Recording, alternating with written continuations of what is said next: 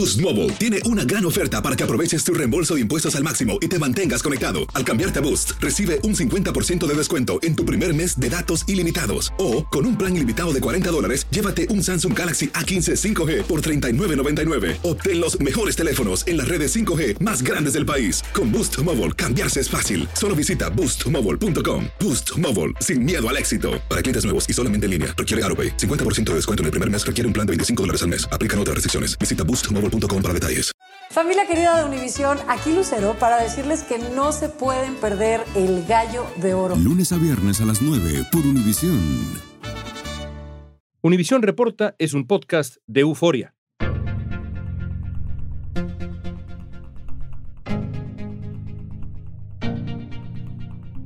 El 15 de julio fue detenido Rafael Caro Quintero, pionero del tráfico de drogas de México a Estados Unidos uno de los líderes del legendario Cártel de Guadalajara, considerado el narco de narcos. Caro Quintero estaba en la lista de los 10 más buscados del FBI y el gobierno de Estados Unidos ofrecía 20 millones de dólares por su captura. Nuestro invitado de hoy es el periodista Gerardo Reyes, director, fundador del equipo de Univisión Investiga y por años, experto en el problema del narcotráfico entre México y Estados Unidos. Con Reyes vamos a aclarar por qué era tan buscado Caro Quintero, si la DEA participó en su captura y cuál es su destino ahora que está en manos de las autoridades mexicanas.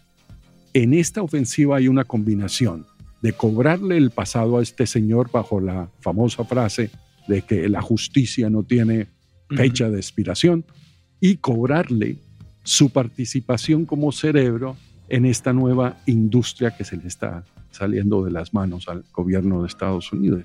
Hoy es jueves 21 de julio. Soy León Krause y esto es Univision Reporta.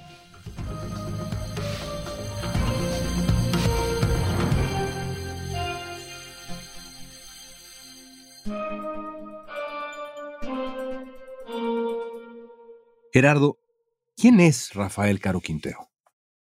Bueno, Rafael Caro Quintero es un narcotraficante producto de una generación de personajes que se dedicaron a este negocio, luego de tener que salir, escapar de su región por una campaña que estaba llevando a cabo el presidente Echeverría de irrigar, fumigar las plantaciones de marihuana y amapola en la zona de Sinaloa, y todos se fueron a Guadalajara y fundaron lo que se conoció como el cartel de Guadalajara, que no era otra cosa más que este exilio de narcotraficantes de Sinaloa que buscaron un refugio en Guadalajara y allí pues encontraron como vínculo con los carteles colombianos a un narcotraficante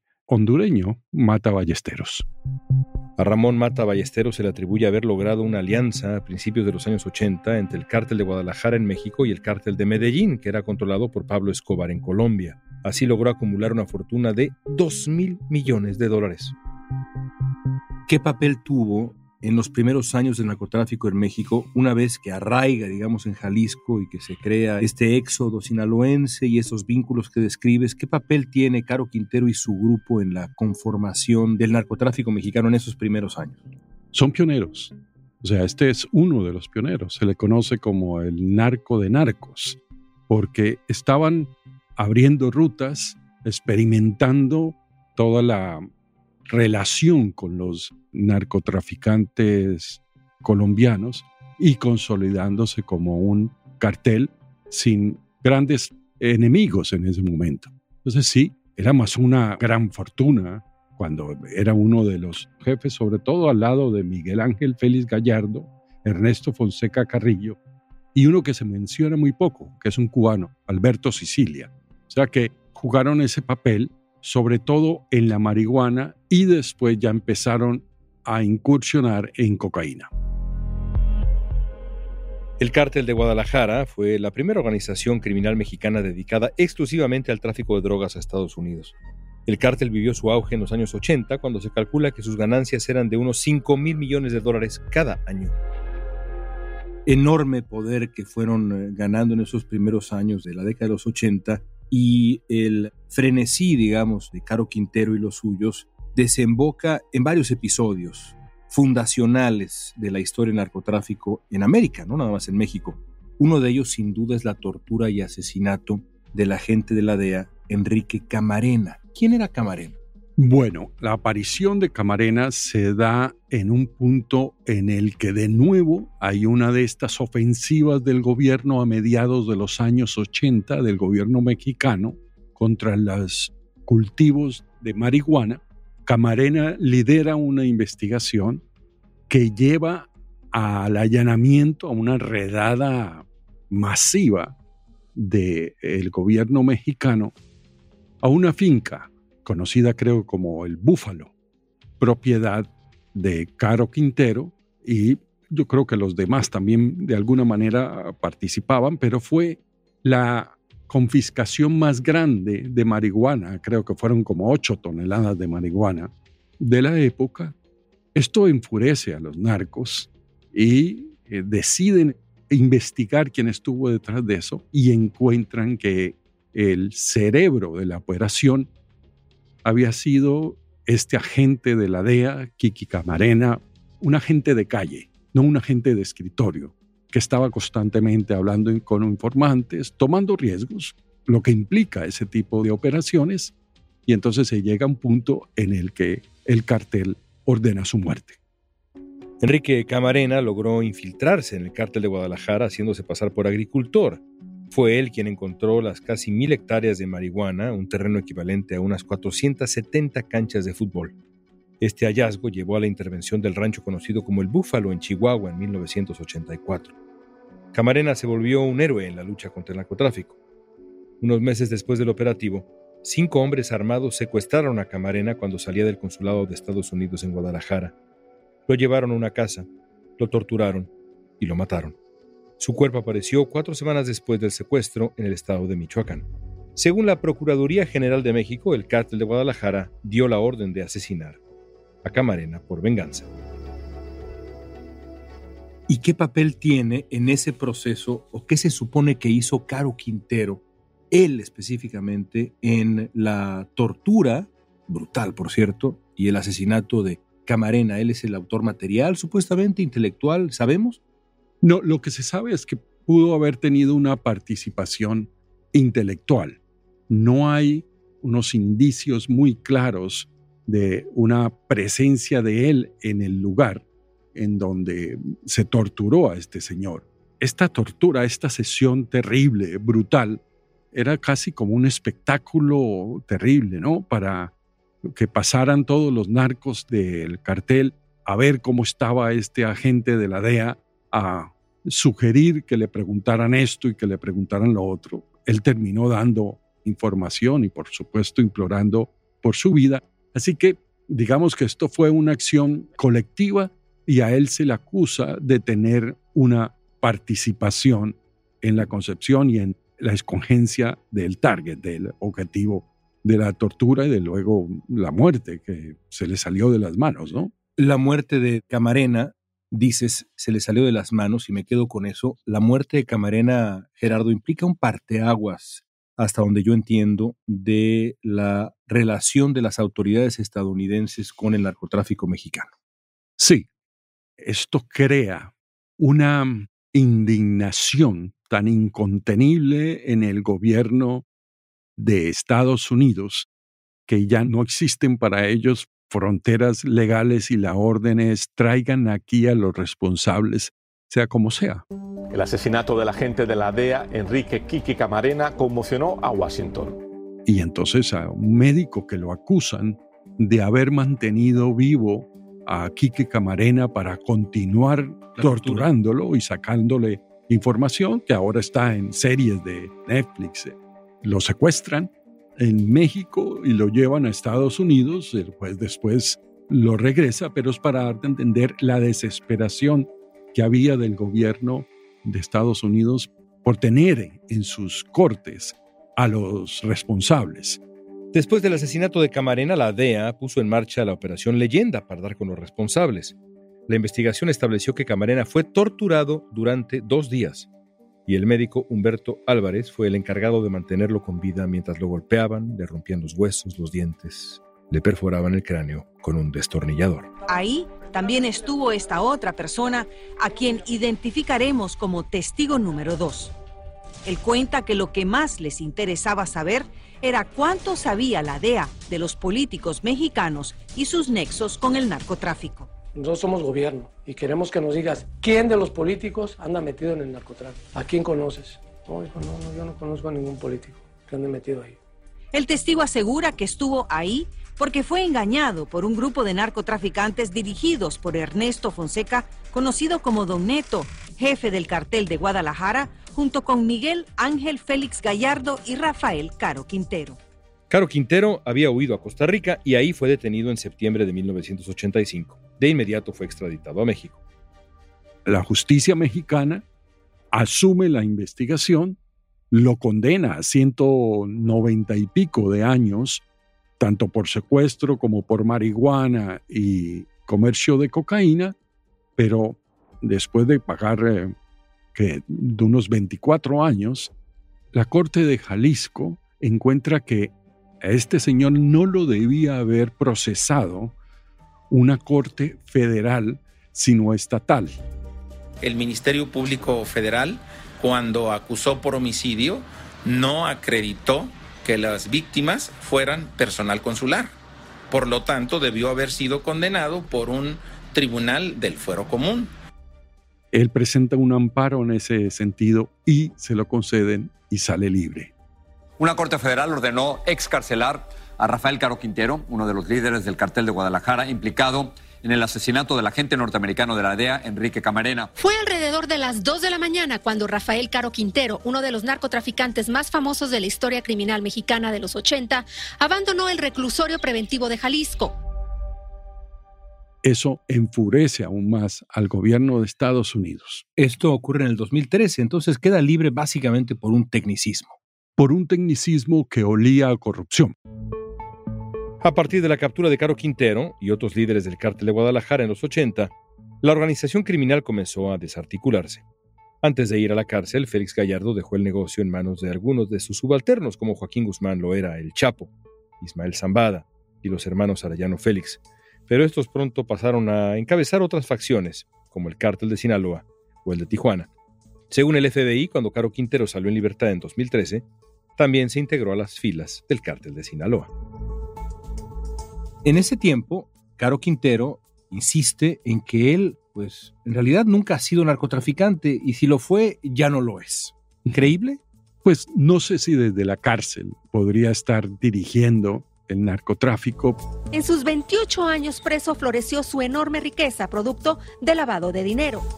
Pero ya liberado, las sospechas, de acuerdo con mis fuentes, es que él se reintegra, digamos, como una autoridad en el negocio del narcotráfico y se sospecha que empieza a participar en esta nueva etapa, este nuevo paradigma del narcotráfico, que es la exportación de fentanilo una droga que está matando en este país cada año a más gente que los que murieron en la guerra de Vietnam.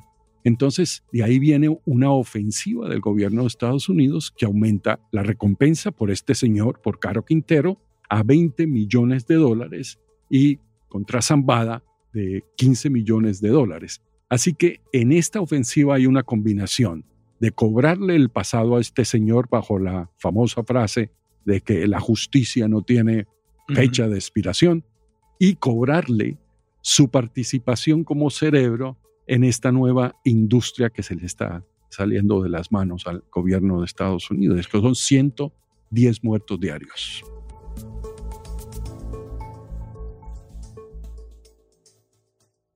La captura de Caro Quintero ocurrió el 15 de julio, tres días después de que los presidentes Joe Biden y Andrés Manuel López Obrador sostuvieran un encuentro en Washington para hablar sobre las relaciones entre ambos países. Al regreso conoceremos más detalles de la operación en la que detuvieron a Rafael Caro Quintero. Si no sabes que el Spicy McCrispy tiene Spicy Pepper Sauce en el pan de arriba y en el pan de abajo, ¿qué sabes tú de la vida? Para, pa, pa, pa. Esto solo es el principio. Porque lo mejor. Esto no se va a quedar así. Lo más impactante. ¿Por qué? Soy tu madre. Esta mujer me robó. Por favor, abre tus ojos. Está por venir en ¡Pablo! ¿Entendiste? Tu vida es mi vida. De lunes a viernes a las 8 por Univisión. Y eso sí que amerita un brindis, ¿no crees?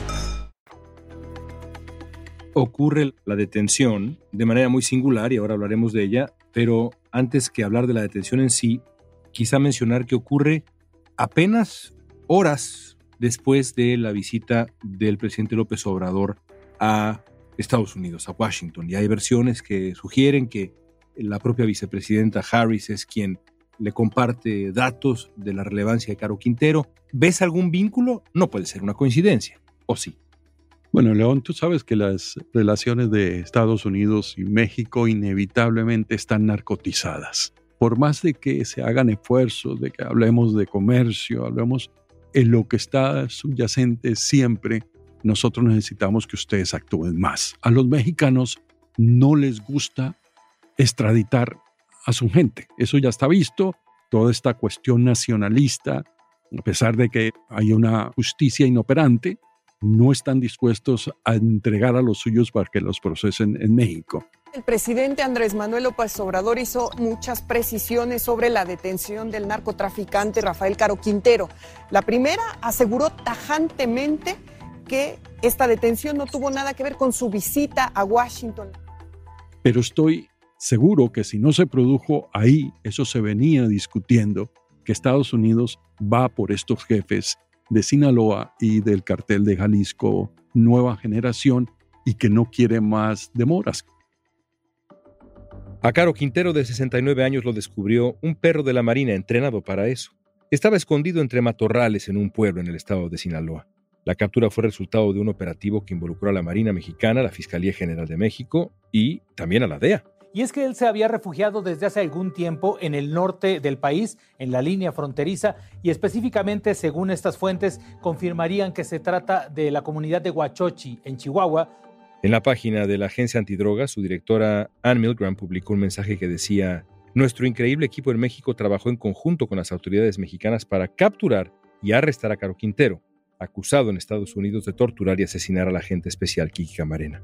Caro Quintero encara la acusación del asesinato de Camarena y la de posesión y distribución en Estados Unidos de cocaína, marihuana, heroína y metanfetamina. El fiscal general de Estados Unidos, Mary Garland, y el embajador de Estados Unidos en México, Ken Salazar, agradecieron los esfuerzos de México para atrapar al narcotraficante.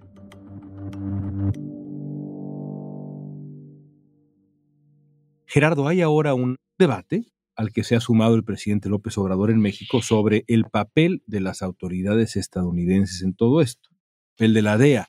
Antes siquiera que el presidente de México dijera algo sobre lo que ocurrió con la detención de Caro Quintero, el fiscal general Garland ya había dicho en un comunicado oficial que la detención había sido producto de la colaboración exhaustiva de la DEA con sus socios mexicanos. ¿Esa es la información que tú tienes? Sí, yo creo que en esta contradicción, porque después López Obrador dice, no, esto fue un trabajo nuestro, aquí no participa la DEA. La cosa está en un detalle, es que lo que se ha dicho es si fue directa o no. Entonces, la DEA no dice en su comunicado que ellos participaron en forma directa. Tampoco lo niega López Obrador. Lo que pudo haber ocurrido es que en la retaguardia, como siempre pasa, están los agentes de la DEA indicando dónde está la persona, vayan acá, porque tienen toda la infraestructura de la inteligencia tecnológica, los informantes, y están vigilando que no haya filtraciones y corrupción, y por eso casi siempre trabajan con la Marina, que la tienen más educada en ese sentido. Así que no me extrañaría que esto sea una operación conjunta no sé hasta qué punto tendríamos agentes de la DEA en el campo persiguiendo a este señor, pero seguro en la retaguardia. Y ahora la discusión central tiene que ver con la extradición y es una pregunta interesante, creo yo. Estados Unidos quiere a Caro Quintero, lo ha dicho de nuevo desde el primer momento y lo ha querido acá desde hace casi 40 años, desde lo que ocurrió con el agente Camarena. ¿Cuál será el destino de Caro Quintero? Pues aquí entra un poco las cuestiones legales. Yo me pregunto, y no he consultado todavía con abogados al respecto, pero queda ahí la pregunta es, si él ya fue condenado por el secuestro y la muerte de Quique Camarena, la pregunta es si puede ser condenado o enjuiciado por el mismo delito en Estados Unidos. El derecho dice que nadie puede ser juzgado y condenado por un mismo delito. No sé si eso será en el futuro el motivo de otro amparo, porque como se sabe, pues, se presentó un amparo para exigir que se cumpla el procedimiento de extradición, que no sea una extradición express y un juez concedió ese recurso. Por último, cada uno de estos golpes en la mesa, ya sea una detención o la muerte de uno de estos grandes capos, son puntos de inflexión en eh, la historia del narcotráfico. ¿Qué efecto tendrá esto en el equilibrio del poder del narcotráfico en México? ¿Era una figura suficientemente importante, Caro Quintero, como para que su detención tenga un efecto, una modificación en el equilibrio de fuerzas con los actores que conocemos en este momento en el tablero del crimen mexicano? No creo. Insisto que él era como un consejero en la sombra que debía estar derivando también dividendos del negocio, pero no un jefe activo como podría ser Zambada o como podrían ser los líderes del cartel de Jalisco Nueva Generación. No creo que vaya a haber movimientos más allá de la alarma que debe ahora cundir entre los jefes, estos jefes que quedan del narcotráfico en México, que Estados Unidos viene lento, pero al final logra lo que se propone, pese a que, de nuevo, al gobierno no le gusta extraditar a su gente. Y aunque el gobierno de México no lo presume, ni mucho menos, al contrario, diría yo, incluso parece que puede haber, o al menos así lo indica esta detención, un cierto viraje a la estrategia abrazos no balazos. ¿Veremos, crees tú, más detenciones o esto fue un regalo para el presidente Biden post visita? Yo creo que los regalos van a continuar, los regalos forzados. Ese es lo que veo porque hay una gran impaciencia dentro del gobierno, dentro de las fuerzas antinarcóticos de Estados Unidos con México. Gracias, Gerardo. Con gusto.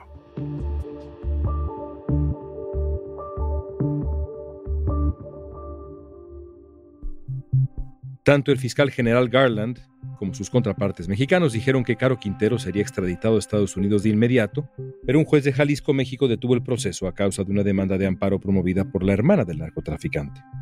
La demanda exige garantizar que se realice el procedimiento de extradición debidamente y no una extradición express. Al día siguiente de conceder la suspensión, el juez de Jalisco se retiró del caso y ahora será un magistrado del Estado de México quien deba continuar con el juicio de amparo. Mientras tanto, Caro Quintero permanece recluido en una prisión de máxima seguridad al noreste de la Ciudad de México.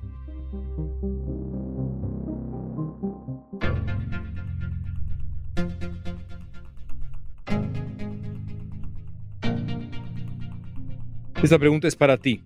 ¿Crees que Rafael Caro Quintero finalmente enfrentará a la justicia en Estados Unidos?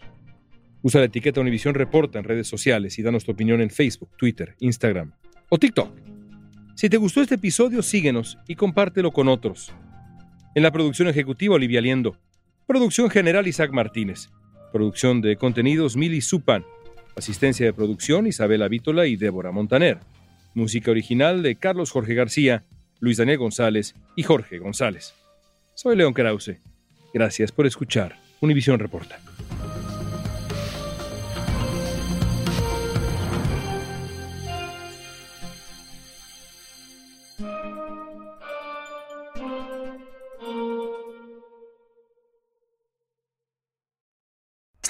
Principio.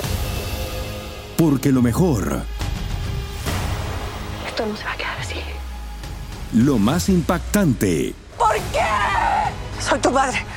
Esta mujer me robó. Por favor, abre tus ojos. está por venir en ¡Pablo! ¿Entendiste? Tu vida es mi vida. De lunes a viernes a las 8 por Univisión. Y eso sí que amerita un brindis, ¿no crees?